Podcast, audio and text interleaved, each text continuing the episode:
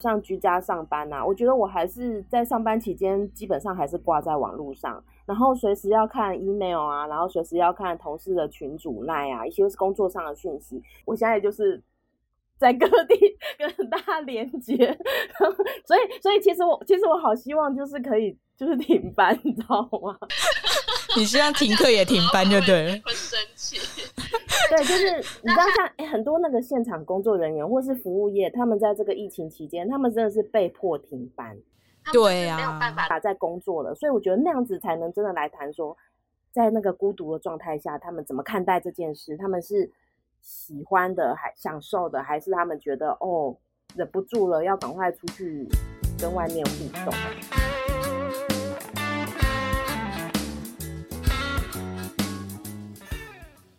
嗨，欢迎来到路边摊，我是摊主吴巧亮。你现在收听的是路边摊的 Parkes 频道。这一集呢，因为我们是在疫情期间录音的，然后所以我们也是远距录音，所以音质上如果有稍微不好的话，也请听众朋友多见谅。这一集要聊的主题跟疫情期间这段蛮有关系的，就是我们聊孤独。然后我自己觉得，呃，自己居家了十几天之后，心中有点感慨这样子。所以呢，今天一样是邀请到我们心理学很厉害的编辑九九来跟我们聊一下孤独这个主题。嗨，九九你好。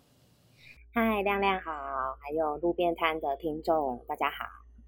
嗯，我们现在市面上其实很多心理励志书啊，都在讲一些人际关系。那至于这件事情，你会怎么看呢？跟这种很紧密接触的现代社会啊，到现在我们疫情期间必须要跟其他人有所所谓的适当的社交距离，避免被病毒感染嘛？那你会怎么看这类型的书呢？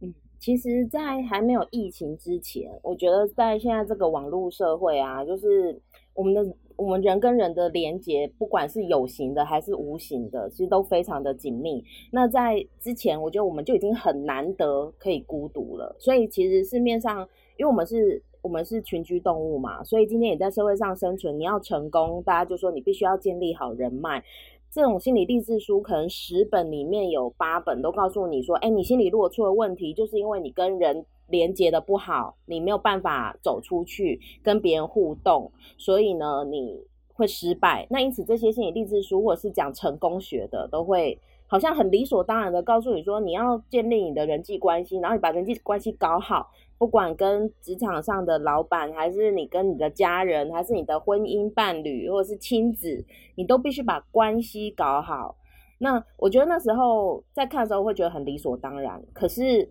呃。现在疫情了，我觉得我我们这件事情凸显的很厉害，就是当你没有办法再去维系你日常的人际关系的时候，你跟你自己相处，你到底要怎么相处？如果你连跟自己相处的能力都没有，你只要一跟朋友断了连接，一跟职场的同事断了连接，你就突然间手足无措，非常的空虚，就是要找人说话，就是要跟人互动。那我觉得这个时候这一类型的书，其实应该要。转过头来给你的另外一个方向，就是我们怎么样来看待，当你必须孤独的时候，当你不得已必须被隔离，然后自己在家里面宅在家里面的时候，你要怎么跟自己相处，变得很重要。哎，所以压家呃，九九的意思就是说，其实我们所谓的孤独，可能就是跟自己相处嘛，对不对？能不能在现在这种状况下，除了有很好的人际关系，或者是你很好的对外发展，但是你向内能不能好好的跟自己相处，对不对？嗯嗯，对。那所以你会这样子定义孤独吗？因为在聊这一题之前呢，我一直在想孤独的英文是什么？你知道孤独的英文词会让我觉得它可能带有负面或不是负面的词，比方说它是。Lonely 或是 alone，我觉得那好像就会有一点点不同，所以我还蛮想知道，呃，你是怎么看待孤独这两个字的？我觉得 lonely 啊，会比较是情感上面，就是很寂寞，就是我们会很容易在刻刻板印象上面觉得它是一个很寂寞的状态，它是心理情绪上的。那我觉得孤独它是一种很中立的状态。但是孤独不一定寂寞，那不孤独也不一定不寂寞，好好难哦。就像我们不是常常说，就是你在人群当中，就是大家在 K 歌嗨的不行，但是我却觉得一个人好寂寞，好寂寞，在人群中孤独，是不是？对，在人群中孤独，所以我觉得这是心理的状态跟实际的状态不一样，是没错。可是会不会觉得说，我们我们？一般人能够分辨寂寞但不孤，哎，孤独但不寂寞吗？好难哦。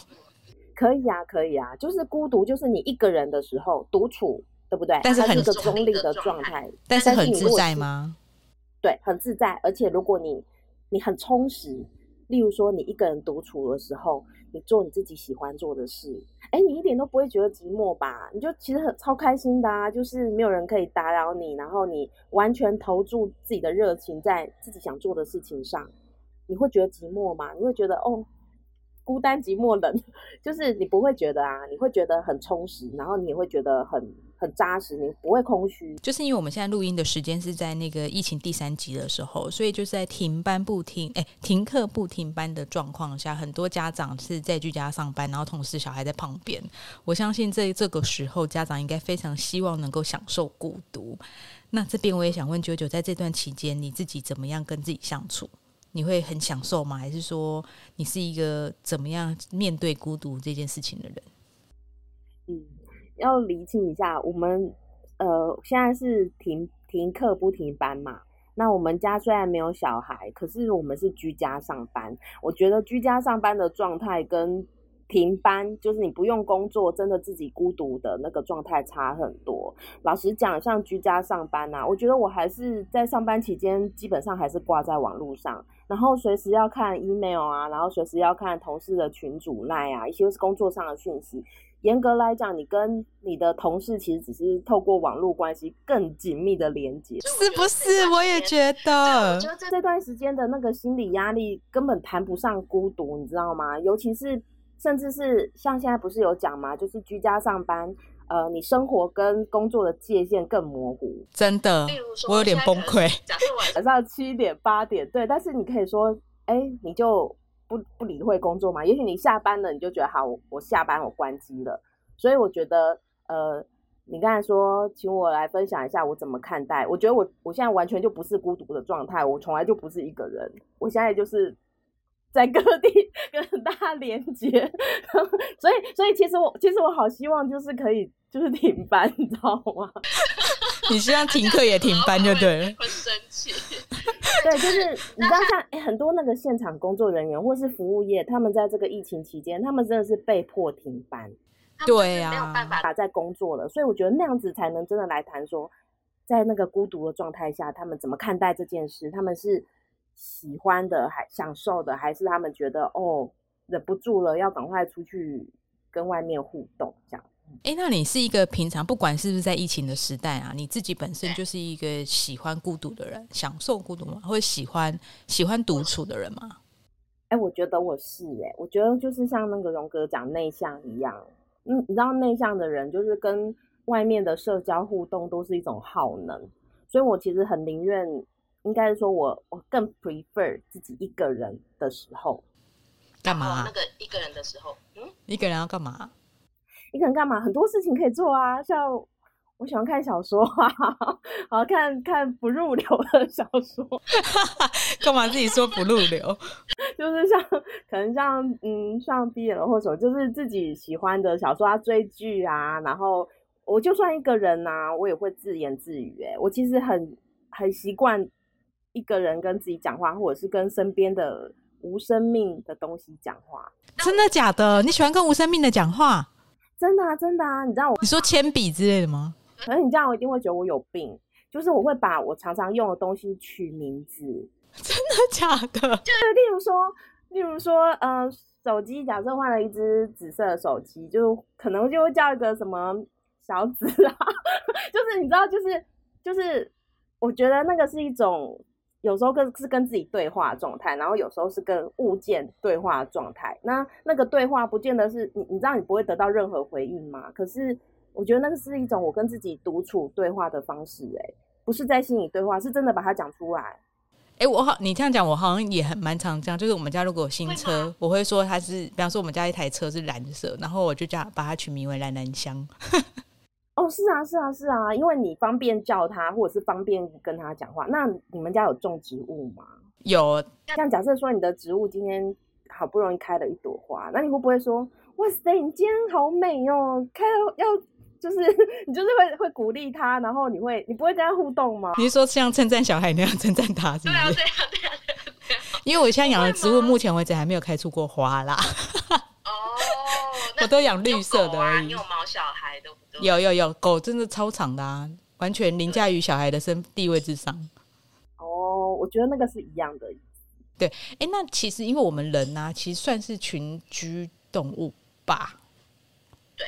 但这样子，如果我们又享受孤独的话，会不会很矛盾啊？嗯，人因为是群居动物，所以我们以前就是为什么是群居动物呢？因为我们必须要结合在一起才会能才能生存嘛。例如说原始人要出去打猎，然后会有野兽要要吃掉我们，所以我们必须要全部团结在一起。然后我们也要一起把食物收集起来，大家一起分享，才不会落单。落单了就很容易受伤。所以我们说人是群居动物。可是以现在已经进步到现在，我觉得人除了心里面有群居的需求之外，我觉得你要成成就是长成一个独立完整的人格，你真的必须要除了人际关系，除了人际有这样的需求，你还要有跟自己孤独，能够把自己的孤独处理的很好的需求，这两件事情是必须要兼顾的。所以像以前大部分的书。或者是一些心理学的理论，会觉得人际关系才是最重要的啊！你要成功就是人际关系。可是我觉得这件事情必须要很强烈的修正，人际关系不是不重要，它也重要，但是同时你必须要兼顾你自己一个人的时候的处理状态，那个面向也要顾到，这样子才是这样子才是最完美的、最最最完整的、最独立的个体。哎、其实我们有时候会希望跟别人建立关系，好像也有一部分是希望借由呃怎么说，像比方说像社群软体很发达，然后尤其是疫情这段期间，然后 Facebook 或 IG 上线动上面就一大堆人在 PO 自己在家干嘛，然后虽然他们是孤独。呃，一个人在家，或者是可能因为是室友而已，可能也不熟的室友，就是一个人在家，然后做了很多事情，但但是他 PO 在线动上，或者是在 IG 上，他在 Instagram 上面的一些分享，其实也是在做一些人际上的互动。那你觉得这样子算是享受孤独的方式吗？还是你觉得所谓享受孤独，它应该是呃，可能更向内的、向内的感受到自己的内心平衡，或是什么需求之类的？对，我觉得你讲的对，向内的孤，嗯、就是孤独，真的孤独的话，应该是一个向内自己一个人那种在网络上开直播，然后他在分享他的线动，他基本上还是希望跟外人外在连接的，只是他没有办法直接接触外面的人，因此他现在用很方便的社群媒体工具去互动，他还是跟大家连接的。甚至你看那个直播，下面有多少人就是在下面一直回应，然后他就是一边回应一边什么，那完全不能算是一个孤独的状态。那个就是一个，不管那是他的工作，还是那是他生活习惯，他就是分享，他就是连接，那是连接，不是孤独。可呃，对，讲到这边啊，我就会想到说，因为我们自己现在在家的时间比较长，然后有时候为了要逃，我个人啊，我个人就会为了要逃开工作，因为我真的是从还躺在床上我就开始工作，然后可能在床上回了一个小时的讯息之后，我才离开床走出房间之类，就是几乎这整个礼拜都这种状态。然后可能已经在床上处理了一两个小时的工作之后，才真的站起来。就是可能因为透过手机现在的功能很发达嘛，你真的能够处理的事情也很多。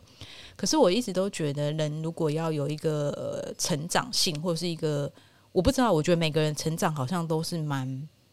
蛮个人化的成长，就是即使在同样的学习环境、同样的老师、同样的社会、同样的状态下，我觉得每个人的学习成长的幅度都不太一样。我自己会觉得成长这件事情也蛮孤独的一种感觉，所以我在想说，这个会不会跟我们的心理学也有关系？因为你刚刚其实有提到，诶，提到荣格还是阿德勒，是不是？就是他们是不是也有发展相关的理论？没错啊，可是这个成长跟呃，你刚才说就是你一整天的那个工作状态是，你的意思是说你在，例如说你现在因为手机很发达，然后所以你一整天在工作之中，然后没有办法孤独，因此让你有一点你觉得在独立成长上有困难，是这样吗？对不起，我刚刚忘记讲完了啦。就是我的意思是说，白天上班的时候，就是呃，真是从睁开眼睛到下班，硬是把电脑盖上的那，因为我是用那个笔电，就硬是把电脑盖上那瞬间，其实真的都在上班的状态。然后可能现在有手机，然后我还有麦克风，然后还会有呃电脑里各种讯息来。然后关上之后呢，其实手机还是会一直跳讯息，跳讯息就很烦。但是有时候你又不得不处理的状况下，有时候我会强迫自己不去面对工作上的事情，然后可能去做一件我真的很想要做的事情，个人想要做的事情。可是那，其实是因为现在疫情期间没有办法把办公室跟居家有一个很好的区隔。导致于我会觉得我的成长性，就是以前你会觉得回到家有一点滋润内心的感觉，你知道吗？就是放松了，或者我可以今天就看一点我自己的屁书啊、闲书啊，或者是我可以做一些我很喜欢拼图，然后我可以去跑去拼拼图。可是我现在只能啊，硬硬画一块时间出来做这件事情。我我不知道怎么讲那种感觉。以前是随手可得的时间，就是我只要今天下班了打卡下班就掰了。可是现在没有，现在就是哦。我要硬是画出一个运动时间，硬是画出一个追剧时间，画出一个拼图时间，一个看书时间，这种感觉，然后我就会觉得这种这种孤独，这种不是一个很好的孤独的感觉。然后我会觉得，在在于我的心理焦虑上跟心灵上，我也没有感觉到真正所谓的孤独，而且我也会觉得我成长性受到限制。所以我就一直在想说，这种孤独是不是被动的孤独啊？可以这样说吗？哎，我觉得你你讲的很好哎，我我要先讲，就是我完全同感，我完全同理你刚才讲那种状态，因为我觉得，嗯，先讲孤独，当然有分主动跟被动的。我觉得我们现在都是被迫的孤独，我们被隔离，或者是说你今天跟男朋友被分手，你的你的，或者是说你今天刚好有亲人过世，你是被抛下了。这些东西都是被动的孤独，然后这些被动的孤独呢，像现在用工作的形态，可能一天中二十四小时有二十个小时，它就是完全包覆你。我真的必须要讲，我觉得那是一种剥削跟压榨。那 你刚才说，你刚才说，你刚才说，就是对于我们的成长，那当然是我觉得无法呼吸啊，真的是对我们的成长是有有害的。嗯，如果要讲心理学理论好了，我觉得像阿德勒好了，阿德勒其实他就是从个体心理学来出发。我们都知道阿德勒他在讲说，他觉得他所有的事情都是他要强调说，我们个体有一种主动性。我们不要被决定，我们也不是会完全被先天什么童年啊、过去啊或者什么被决定那些事情。他觉得我们今天既然长大成熟了，我们就是要有一种主动性，我们要在整个社会环境里面能自我决定一些东西，那个是有创造性的。而且呢，在我们自己主观的喜好跟主观的世界中，我们才能朝着自己要的生活目标前进。那我觉得你刚才讲那个生那个工作的部分。那些工作部分，我们当然在工作中也会有所得，也会学习，这绝对是。但是，呃，你真的想要去做自己的事情的时候，你必须要很努力的切分开来，然后那个那个时间可能少之又少。没错，而且那种用力的感觉让我觉得很烦。对，所以根本不要谈成长啊！糟糕，我们这一集在干嘛？对啊，就是你，就是其实就是。一天里面二十个小时都在工作，都在那个状态里面，你没办法切割开来，其实是这样。所以，嗯，我觉得在孤独，我我们我们心灵必须要有自己的空间，那个空间就不是外力的，不是被强迫的，不是告诉你一定要处理工作，然后要回信，要干嘛干嘛，而是你自己真的做一些自己。能够扩展内心空间，能够充实内心能量的东西啊！我知道了，就像现在非常难。对对对，就像那个一开始有提到说，我就是我觉得这种被被动的孤独感觉，让我就觉得心情很不好，因为我觉得我是被迫要这样做，然后我一我为了让自己可以有个喘息空间，我割我开始割我的时间，可是我觉得那是一个很。虽然对我来说，我觉得有点粗暴的处理方式，可是我记得以前就没有以前啦，讲了好像很久以前，十几天前，一 那也很久，十一二十天前，就是还在上班的时候，有时候下班我会故意走不同的道路，不同的回家的路线，所以我们会觉得啊，我好像想要来一点新的城市风景，或者是我会故意去骑脚踏车改成改搭公车，或是搭公车改成搭捷运，我会故意换交通路线。来回家，即使都同一条路哦，或者是我换不同路，我会觉得那种让我一个人走在城市里面，我即使跟大家好像我在城市里，但是我其实是很享受那个自己一个人去散步的时间，我会觉得很舒服。可是我觉得现在就没有这个时间，但也是因为现在都不能出门啊，我只能房间、客厅走来走去。没错，所以你是把被动的孤独的痛苦讲出来了，然后你你曾经去寻求主动的孤独，所以你看啊，就是你自己在城市里面行走，然后走一条没有走过的路，然后那个时候就是你一个人，就算你身边都是人，我觉得那个你心里面的那个空间感是很大的，让你舒服，让你有新的想法、新的灵感，让你可以呼吸，那个就是主动的孤独。像我们常常在心情不好的时候，或者是发生什么事情，我们会说：“拜托你。”让我静一静，我一个人静一静，这都是非常非常需要的心理空间。这个时候，孤独的好处就冒出来了。孤独可以让你去修复很多内在的压力跟创伤。哦，对对对，它会让我感觉好像今天今天压力很大，或是今天很多繁琐的事情，在那个时候好像会稍微可以平复一点点。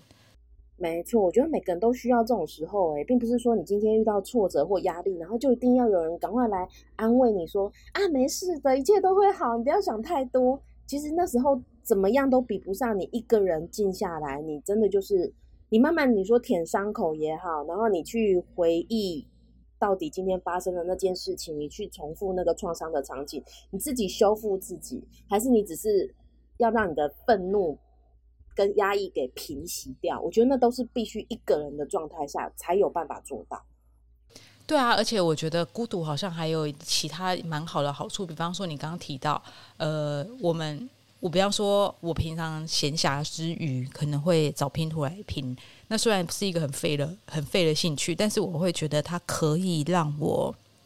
至少让我觉得，可能我平常工作压力会觉得我需要一直动脑，一直动脑。可在拼图的时候，我觉得我不需要动脑。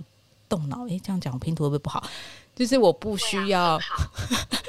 你可以训练另外一只一个脑。对，我会觉得我好像是可以让我不断逻辑分析，然后不断理性思考这件事，把它放掉，然后我就要靠我的观察力，然后我靠我的手，靠我的脚，然后靠我的眼睛去做事情。这件事情会让我觉得好像真的可以得到一点放松，我好像可以更专注于投入我自己真喜欢的兴趣里面。没错，没错。哎，我我很很鼓励大家，就是真的，你真的很孤独的时候，你去找一下你自己很有兴趣的东西，尤其是有创造力的。像说你刚才讲拼图，哎，其实拼图很有创造力耶。你今天不管是做手工艺啊、画画，或者是你今天练一个乐器，好了，你的手不停，对不对？然后你的大脑也不会开小差，其实你大脑是专注的。但是东西呢，就是会让你可以在。你真的投入的时候，其实不要说他打发时间呐，然后也不要说你自己是不是得到快乐，但是他那个东西在生理心理上，他就真的会让你能够慢慢的回应到一些你的匮乏，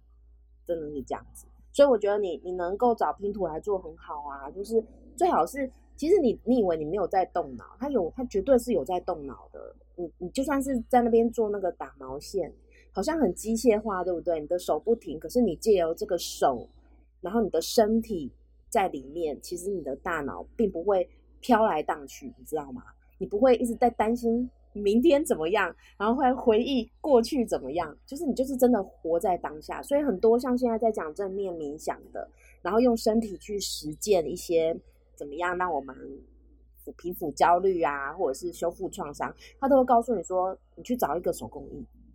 就算你对串珠啊，你对画画，你对什么是一点兴趣都没有，但是你就去找一个你可以做好的它，然后就是你会觉得你机械化的一直在做，但其实它那个东西会让你，没错，你就知道我最近网购啊，除了想看你的拼图，哎，我最近 网购除了民生必需品之外，就是拼图 and 画图 这两样东西的工具了。佩 服你的，我觉得拼图，我觉得除了耐心以外，去辨识出它那个一块一块不同的形状，对我来说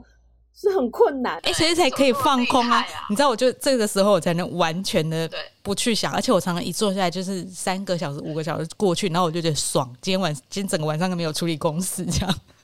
哎，那你太厉害了！你你你，所以你其实，在。投入拼图的时候，你其实是有足够的耐心去辨识那些看起来都很像的形状，对不对？哦，这个方面好像还还可以，就是我会厉害。没有，我觉得我是一个很不服输的人，就是我就想说，我怎么可能拼不出来？太太厉害，我很我很佩服能够玩拼图的人。没有，我觉得你一定，你如果玩下去，然后发现拼自己拼不出来，你一定会跟我一样想说，老娘跟你拼了。没有没有没有，我直接把它丢开在一边，然后去做对我来说比较轻松的事情。好，那我在想，还我刚刚突然想到另外一件事情，就是上一集哦，我在跟你聊一些个人心理学的时候，其实我们聊到蛮多关于跟别人建立关系，比方说你有提过那个依附理论，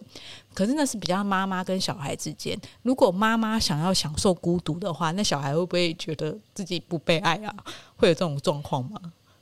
妈妈想要享受孤独的时候，但是哎，妈妈跟小孩之间，我讲那个依附啊，其实它是一种天生的，然后它。他呃，并不是说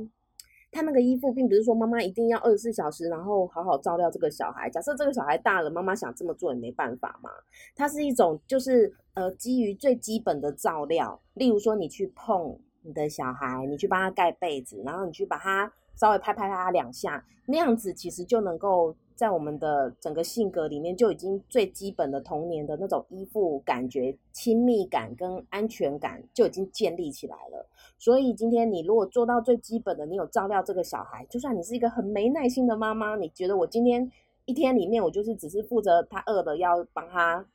喂奶、喂喂喂牛奶，然后他就是例如说他你要帮他换尿布，就是这些基本的需求你都照料好了，你。你孤独的时候，你还是可以把它放在一边，然后你做你自己的事情，并不会影响到这个小孩，因此觉得不被爱，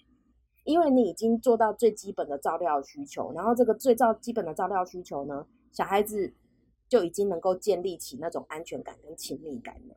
所以常常我们看到有人会说啊，我真的是一个很不合格的妈妈，我对小孩超没耐心的，我平常他们来黏我就把他们推开呀，因为我想要做自己的事情。其实这样，小孩子并不会，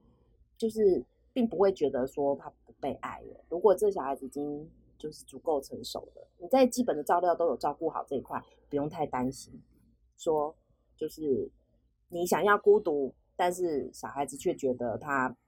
就是没有受到你的关爱。所以其实我也没也不用，就是现在在居家上班的父母们也不用太担心，说就是让小孩觉得，就是你可以享受一点点自己。也不是说一点，我觉得你可以每天享受一些自己的孤独的时光，然后我觉得享受那个一个人独处的时光是很重要的。我觉得也许会，也许也可以让小孩知道，他应该要慢慢的自我发展，就是向内发展一些东西，也可以自我修复跟自我肯定。我刚突然想到，而且你刚才讲那个依附理论，他是在讲很小的小孩哦，那种。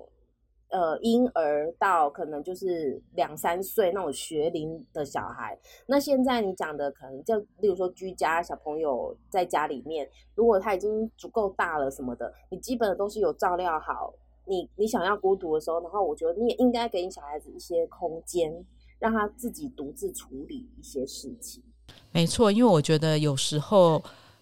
我有时候我们好像从小就被，就像你刚刚说，就是我们很多书就告诉你要成功人际关系啊、社会学啊，你要怎样怎样，就是我们好像有很多的书或者很多的呃教育、社会教育都告诉我们说，我们要跟别人建立非常良好的互动关系啊，非常良好的人际关系，我们要积极向外拓展什么什么的。可是有时候从小没有学会对自跟自己对话的话，我觉得长大再来学这件事，好像会有点太太痛苦了一点。所以我觉得有时候，呃，早一点让小朋友知道他必须面对自己，他的人生必须面对自己。我觉得好像也是，我觉得也是爸妈。也许或许你除了在享受你自己孤独时间的时候，也可以可以可以给小孩子这样的观观念了。我觉得也是蛮好的一个练习时间，趁现在这样。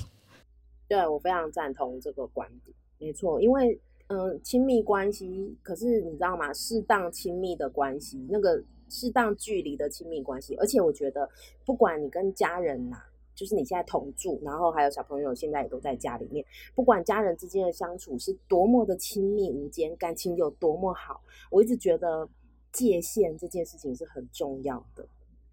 就是那个界限，不只是生活界限，可能生活中没有界限，因为可能房子很小，大家都在同样的地方。可是我说的是那个心理的界限，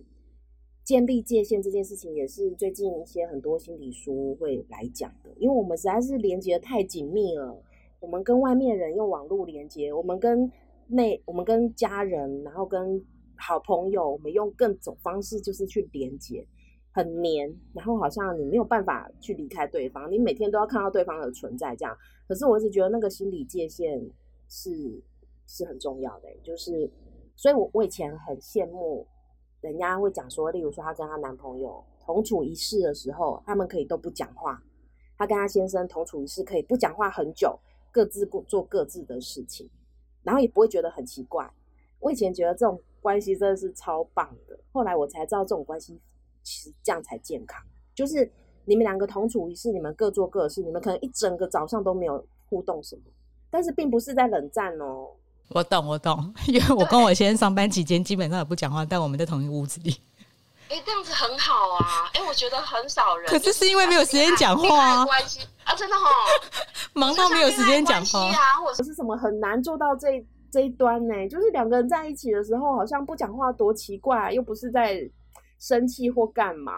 哎，你讲的这个，我我觉得可可能也是因为我现在就是天生比较话少型的，但我之前有一个也跟我一样话痨型的朋友，就是我们两个呱呱呱呱呱很呱噪的女生，她有一次也跟我说，她最希望跟我的，就她是我很好很好朋友，她就说她最希望跟我的相处方式，就是有一天我们两个一起坐在一个沙发上，然后一个早上都不讲话，但我们依然。没有觉得关系很差，然后我们依然可以知道对方在想什么，然后或者是我们依然可以感觉到没有疏离的感觉。他觉得，当我们相处一整个早上却没有一句话，但是却心那种呃彼此照应的感觉却还没有撕掉的话，他觉得那还是真正的朋友。然后那时候跟我讲这样讲的时候，我就心里想说，那为什么要在同一个沙发上？你在你家，我在我家，不是也可以吗？没有，但是就是你在你家，我你在我，就是如果各自在各自的地方的话，那就看不出来到底是不是真的可以这样自在的相处啊！一定要同处一个地方，然后都不讲话，然后还能够很自在的想讲的时候就讲，不讲一整天都不讲话也可以。我觉得这才真的是就是很自在，你完全能够跟他的关系是很健康的。哎，我也很羡慕，就是我觉得我你你朋友会这样跟你讲。我觉得他也讲出我的心声呢，因为我真的很向往这样。我记得我以前就是公司啊，就是同事中午不是会一起出去吃饭吗？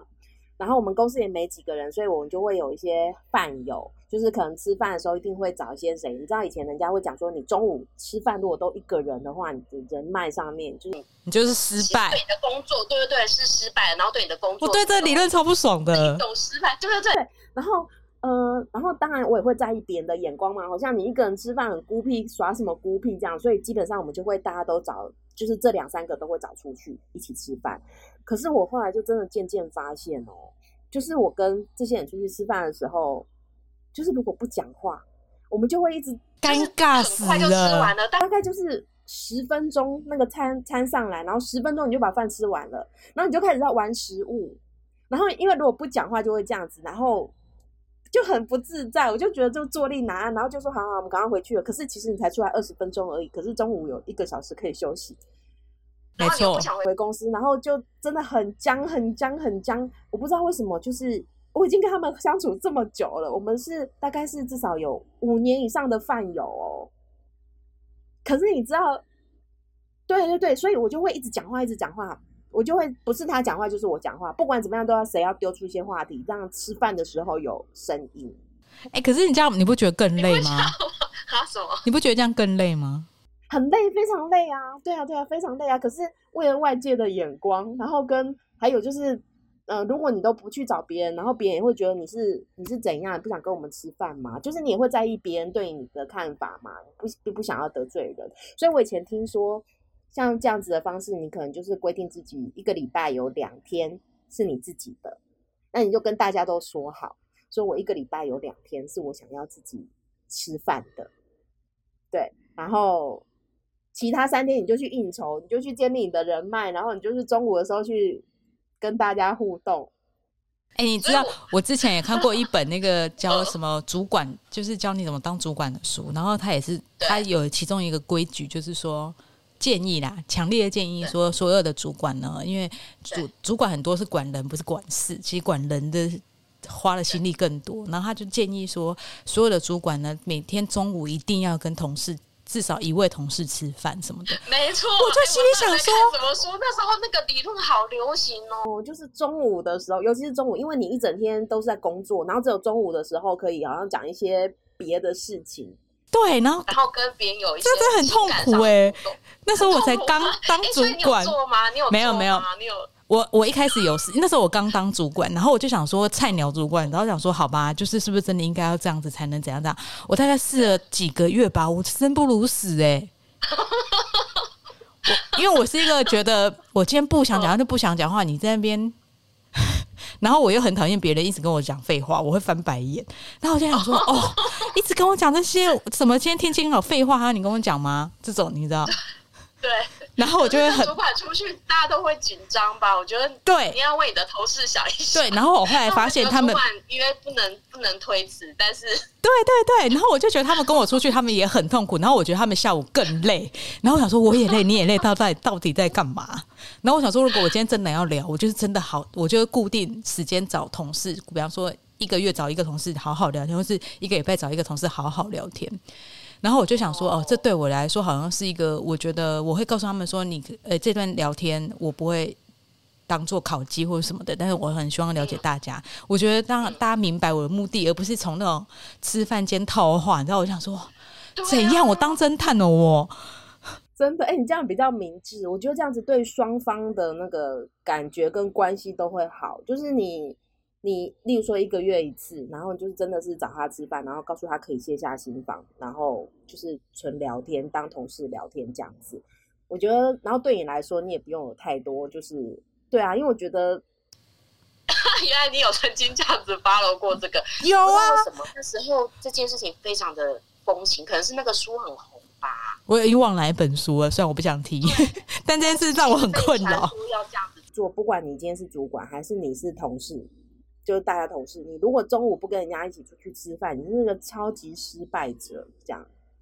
哎、还有啊，就是当时我为什么会去做，就是照那本书去做？我觉得一个很重要原因是因为他告诉我说，这样才是成功的。你要当一个成功主管，你就必须要做这件事情，怎样怎样怎样。然后那时候我会对自我很没有信心，或者是我也不确定怎么样当一个好的主管，所以我就照了那个方法去做。可是事后这并没有，我觉得没有得到很好效益，而且我觉得大家都累惨，然后我也不觉得我因为这样就成为一个很好的主管。所以那时候我开始会有各种。呃，自我批评跟批判的时候，我才开始觉得，诶，我好像一天当中中午休息时间是需要一个人的时间的，我需要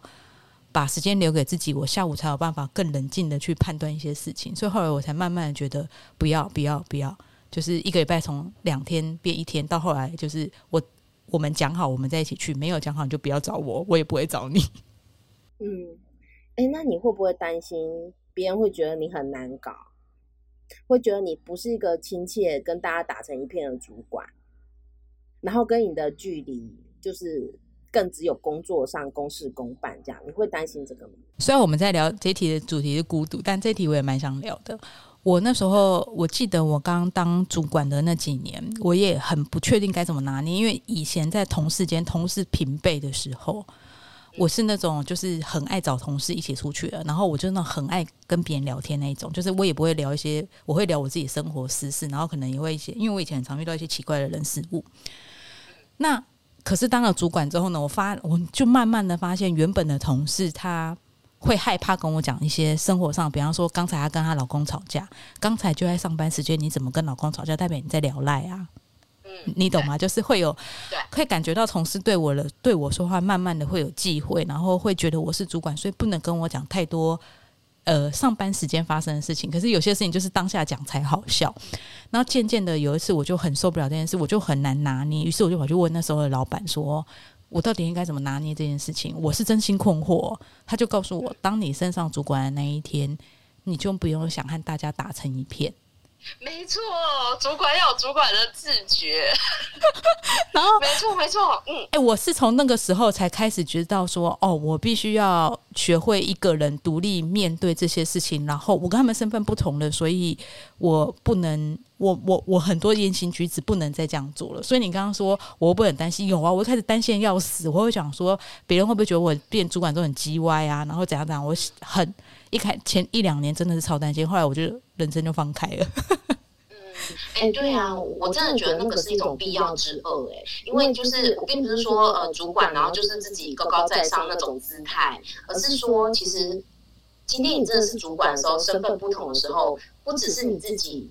要改变对下面人的方式，然后下面人跟你相处的时候也是已经完全不一样，他们有各种顾虑。对，所以其实我觉得，我觉得就是真的要有点像高处不胜寒吧。就是我觉得这是要当主管的代价。哎，我以前当主管在带人的时候，我也困惑很久。然后我又是一个非常希望可以让觉得让别人觉得我没有价值，然后就是跟大家可以很很亲切打成一片的人。我又是一个非常在乎别人会会不会觉得我很骄傲啊，然后好像。就是在那边摇摆什么，对对对，摇摆就是那种，我觉得我都是已经那种，而且所以我就会很刻意的，好像谦卑，然后就是低到尘土里，比大家都还要低。我觉得这样子好像才能够平衡过来。可是我后来觉得这样真的不不行哎，不行啊，真的没有办法。有时候有一些决策，或者是你必须讲的事情，你其实就是你当主管，那是你的责任，你必须要，你必须要去这样子对应他。你不能说就是希望大家都喜欢我，然后我我做我我说的东西也不好意思不好意思反应，然后大家会这样。哎，我觉得这曾经这也曾经困扰我很长一段时间。就那时候有一个也是有一本书很有名，就什么被讨厌的勇气。然后当下我就想说，哦，因为我当主管就是要被讨厌的勇气。对。所以后来慢慢的也觉得，哦，当主管其实一个人的时间真的变多了，但是真的也因为业务量变大，工作量也变变，也不是说工作量变大，应该是说该思考要顾虑的东西变多了。以前可能只要单向单向思考，我今天工作有没有做完，我要我死都要把交期之前把东西送出去什么的。可是现在考虑的可能东西，呃，有更多很重要重要于这些事情，所以。开始有更多自己相处的时间之后，才会慢慢的知道说，哦，其实我并没有喜欢每天跟同事吃饭，我也没有喜欢让，我也不在乎是不是每个人都喜欢我，我觉得每个人都喜欢我，我自己才很恶心。你知道，以前我也曾经追求大家都喜欢我这个，后来就发现，哦，看我很恶心呢，我明明就也不喜欢他。对对啊，我觉得这正是人生的功课，但你显然就是。很认识你自己呢？没有，我跟你说，最后还是觉察。我觉得这个是觉察，还是会偶尔会觉得，呃，就是他在不爽我什么，然后你知道各种么么啊。但是我觉得后来慢慢的会透过自己跟自己独处的时间，跟相处的时间，跟自己相处的时间，然后会去反思很多，呃，我的责任义务跟我现在要权衡比重的东西到底是什么。这件事情就会很常在我一个人想的时候把它。完成，要不然我觉得在跟别人一起工作的时候，我很难想清楚这件事情，就没有办法想的那么透啦。对，我觉得就因为人是在乎别人眼光的生物，所以孤独才会这么珍贵。对啊，就是因为你并不想要，就是我们都会觉得不想被讨厌，然后就是希望自己可以被别人认同。对，可是你知道吗？当我觉得你要很清楚，就像你一样，就是你要想清楚。那个东西后面代表是什么？然后你自己的内心是够充实、够强大、够坚定的，你就不会需要别人的认同了。然后那时候的孤独就会很有意义。我们今天这一集呀，因为是在防疫期间录的，你要不要跟最后来跟大家来个结尾，告诉我们如何正向的看待孤独这件事情？正向的看待孤，我觉得以。防疫这样子的前提，或者是说现在网络社会这个前提，要孤独，现在实在是越来越难能可贵了。就是如果你真的是有，我觉得那是一种幸运。当你真的能够孤独的时候，嗯，现在不比古代这个年代，你要孤独，你有孤独的时间，我觉得第一个它是一个幸运的，所以我会用很正向的方面来看到。我觉得能幸运，很很幸运的拥有孤独，然后呃，能够在孤独中。找到自己想要做的事情，这件事情是幸运的，然后也会也是一个很好的出口。就是现在，不管是身体上的疾病还是精神上的疾病，都需要用老天爷给你的这样的一个机会。不管你是主动还是被动，反正就是老天爷给你这个机会，然后你可以好好的运用这件事情，然后好好的去想自己怎么样面对自己，就是很赤裸裸的、很真诚的面对自己。这个是每一个人都都要做的功课。如果你有幸，如果你足够幸运有孤独的话，这样好，那就是最后，我们就是祝福所有有幸运得到孤独时光的你们跟我们，然后也能够在疫情期间能够可以更认识自己，然后也让自己有可以更欣然面对，更用欢喜的心、更正向的方式来面对现在把每个人关在家，然后也许在这段期间可以得到另类的成长，不一定是在人际社交距离上不会让我们心变得更。冰冷，而是如何面对自己这件事情，也可以在这段期间把它慢慢发展起来，是吧？对，就是打造你未来成功的二点零。趁这段孤独的时候，你才有办法去准备这件事。有时候人格也是需要被打造的，然后我觉得我们的人格完整性也是需要在这个时间点可以好好的琢磨跟修正的，或者是我们好好的面对真诚自呃面对真正的自己这样子。那在疫情期间，就希望大家多保护自己，不要乱出，不要乱跑出去，然后避免不必要的外出。也希望我们这次台湾的疫情能够尽快度过，台湾也一起加油喽！加油加油！大家保重。对呀，大家保重。那今天就谢谢啾啾来跟我们分享孤独这个主题。如果你有想要请其他心理学相关的话，欢迎扣啾啾出来再跟我聊。那倒不必了，那请让我孤独一下。你想孤独了是不是？好好好，好。那今天这集就到这边了。如果喜欢我们节目，再帮我们分享出去。谢谢你的收听，谢谢啾啾，拜拜，谢谢，拜拜。